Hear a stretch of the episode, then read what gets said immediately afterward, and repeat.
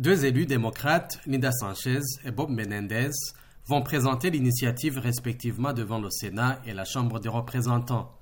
Le projet de loi prévoit d'ouvrir la voie vers la citoyenneté américaine à près de 11 millions de personnes en situation irrégulière qui peuvent prouver qu'ils se trouvaient aux États-Unis le 1er janvier 2021. La réforme va également profiter aux Dreamers, ces quelques 700 000 jeunes arrivés clandestinement aux États-Unis pendant leur enfance.